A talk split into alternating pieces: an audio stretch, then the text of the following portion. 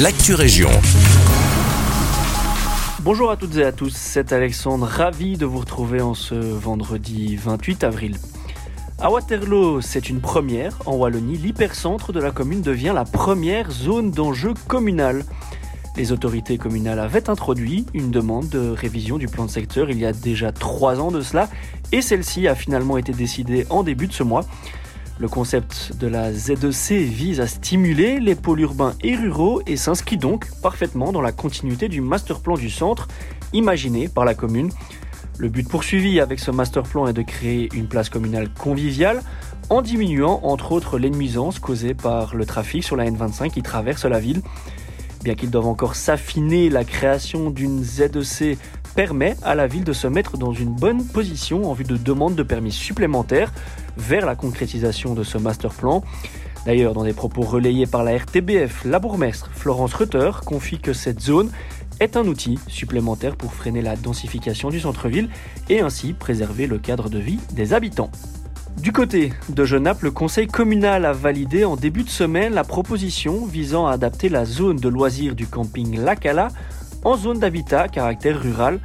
Cette mesure se limitera exclusivement à la création de 6 à 8 habitations et il ne manque donc plus que l'approbation du gouvernement Allon pour lancer le chantier. Une nouvelle qui n'a pas de quoi réjouir les riverains, que du contraire, une pétition a d'ailleurs été lancée. Gérard Couronné, bourgmestre de la commune, tient lui à rassurer ses concitoyens et confier à nos confrères de l'avenir, je cite, À côté des gens qui s'opposent, je peux vous dire que les gens qui habitent à proximité du terrain sont satisfaits.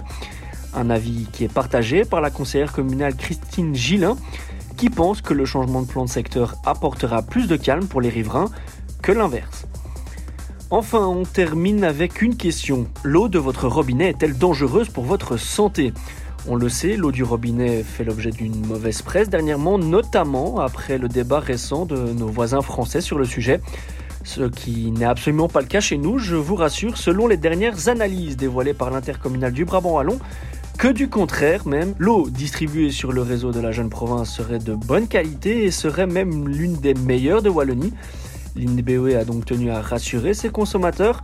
Vous pouvez boire votre eau sans aucune crainte, d'autant que les normes imposées à l'intercommunal devraient encore se voir renforcées à l'avenir.